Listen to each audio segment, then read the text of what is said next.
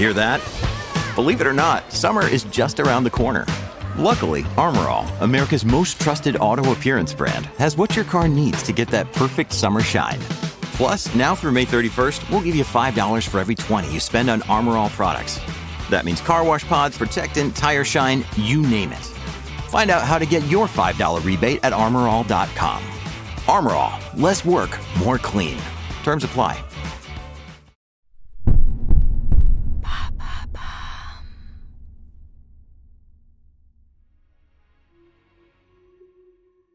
Bonjour à vous, amis auditeurs. Ici Andrea Brusque.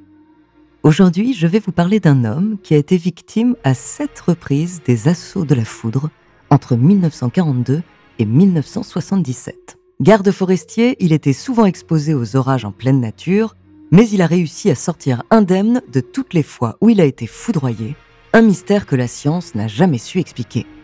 Son nom, Roy Sullivan. De l'apparition de phénomènes hors du commun à sa malédiction, découvrez sa true story.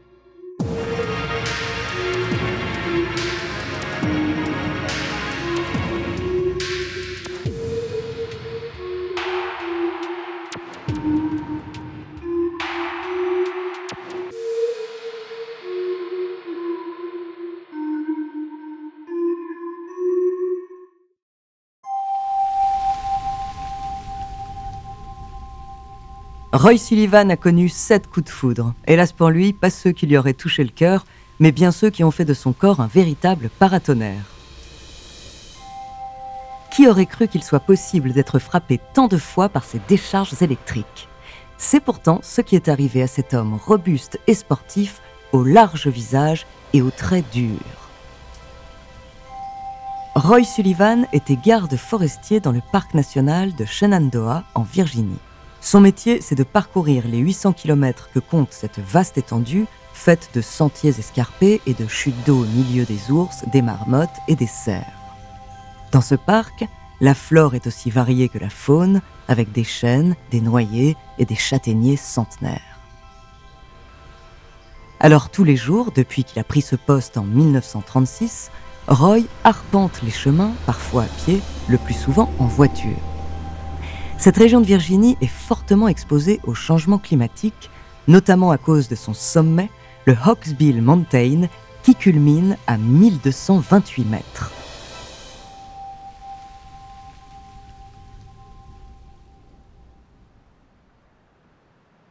En 1942, le parc national s'est muni d'une nouvelle tour d'incendie flambant neuve. Les autorités n'ont pas encore pris le temps de la doter d'un paratonnerre. C'est là que se trouve Roy quand un orage très impressionnant éclate. L'orage est juste au-dessus de lui. Le temps entre les éclairs et le tonnerre se rapproche, la menace se fait de plus en plus pesante. Le vent s'engouffre dans la tour, l'air devient soudainement glaçant, et le bruit du tonnerre, de la pluie battante et des bourrasques est effrayant.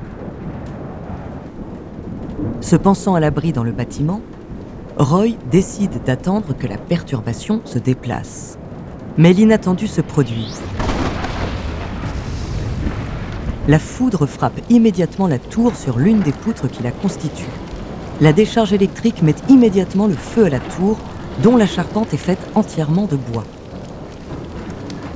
Roy tente de se faire un chemin au milieu des flammes, il court en protégeant sa tête, et alors qu'il est tout près de la sortie, un second coup de foudre le percute lui-même directement.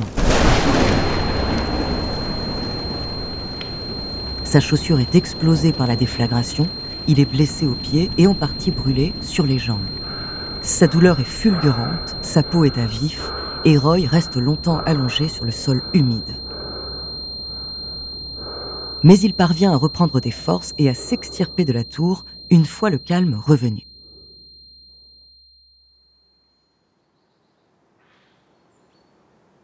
Si Roy a eu peur et a souffert de ses blessures, il conserve tout de même sa routine quotidienne au parc, pensant que ce phénomène aussi choquant qu'extraordinaire n'a aucune probabilité de se reproduire. Et c'est ainsi qu'il continue à vivre tranquillement dans ses montagnes et ses vallées jusqu'en 1969.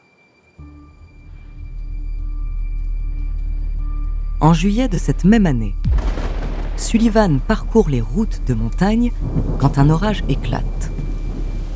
Le ciel noir assombrit le paysage, qui par flash devient tout blanc au rythme des éclairs. Il continue sa route à faible allure quand la foudre frappe un arbre sur le bas-côté. C'est bon, elle est tombée. Se pensant abrité par l'habitacle de sa voiture, il n'a pas pris soin de fermer ses vitres. Grave erreur. La foudre le frappe par la fenêtre ouverte.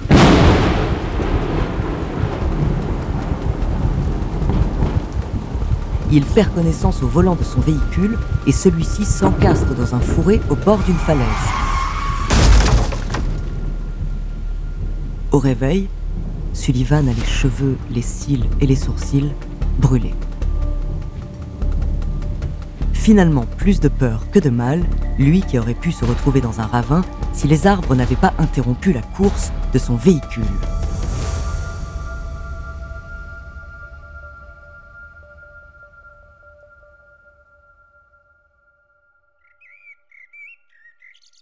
Une année plus tard, au début de l'été 1970, Roy jardine tranquillement dans la cour de sa maison. Le temps est calme, même si quelques nuages menacent au loin. Subitement, des éclairs traversent le ciel et l'un d'entre eux vient percuter un transformateur électrique situé à proximité.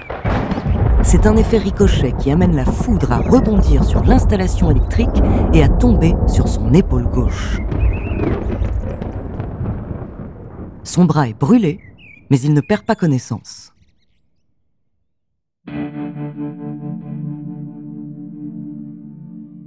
Jamais 203, certes, mais les mésaventures du pauvre garde forestier qui attire la foudre ne sont pas encore terminées, loin de là. En 1972, Roy travaille dans le parc forestier. Au programme du jour, construire un nouveau poste de garde. Par une après-midi de météo changeante, il entasse les parpaings et prépare les enduits quand la foudre s'abat directement sur sa tête. Il sent alors le feu qui prend dans ses cheveux. Pris de panique, il retire immédiatement sa veste afin d'étouffer les flammes avec le vêtement. Mais les flammes résistent. Il se précipite alors aux toilettes à quelques mètres de là, empoigne un essuie-main, le mouille tant qu'il peut et le colle sur sa tête.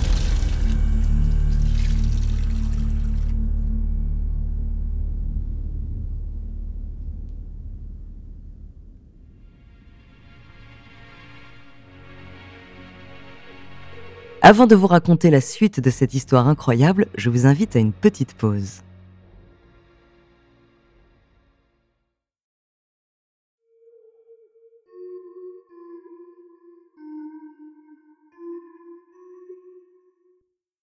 Après cette répétition d'accidents hors du commun, Roy commence à développer une inquiétude constante.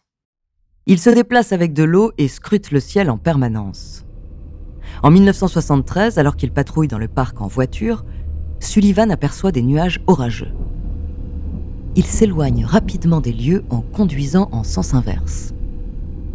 Au bout de plusieurs kilomètres, il sent que l'orage est loin et il sort de sa voiture, mais la foudre s'abat à nouveau sur lui. L'impact est fort, il se trouve propulsé à plusieurs mètres de son véhicule et ses chaussures sont dispersées dans deux directions différentes. Il reconnaît cette douleur intense, c'est à nouveau ses cheveux qui prennent feu. Il lui faut regagner son véhicule où se trouve son jerrycan d'eau de secours. La tête en flamme et le côté gauche du corps à moitié paralysé, il rampe à terre et parvient à rejoindre le véhicule. Il ouvre le coffre et se verse les litres d'eau dessus. Le voilà encore sauvé.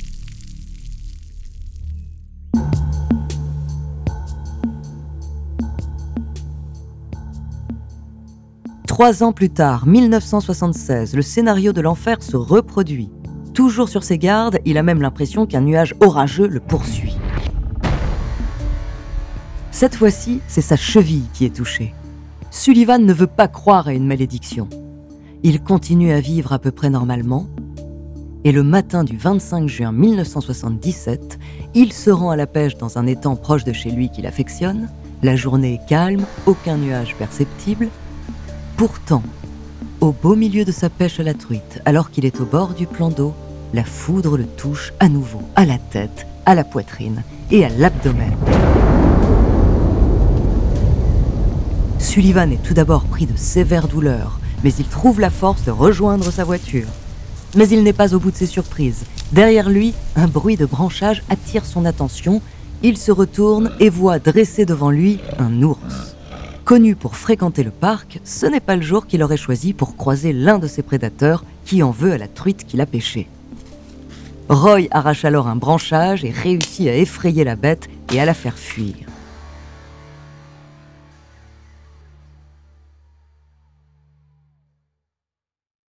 Si cette histoire peut paraître aussi incroyable que malchanceuse, elle est pourtant bel et bien vraie. Les sept coups de foudre ont été enregistrés par le directeur du parc national de Shenandoah et confirmés par des médecins.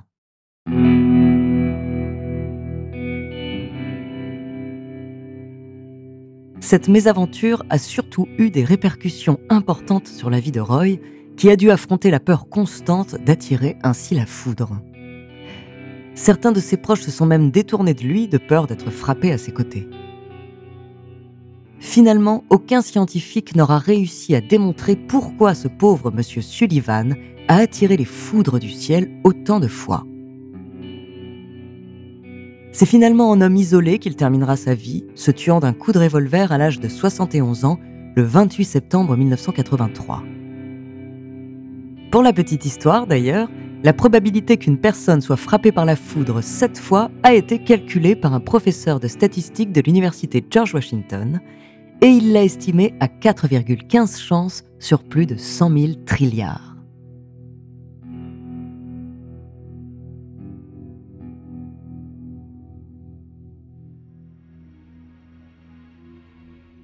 Merci d'avoir écouté cet épisode de True Story. La semaine prochaine, nous entamerons une série d'épisodes spéciaux autour de vies incroyables de musiciens. En attendant, n'hésitez pas à nous faire part d'histoires que vous aimeriez entendre sur votre plateforme d'écoute préférée ou alors via la page Instagram ou Twitter de Bababam. Nous nous ferons un plaisir de les découvrir.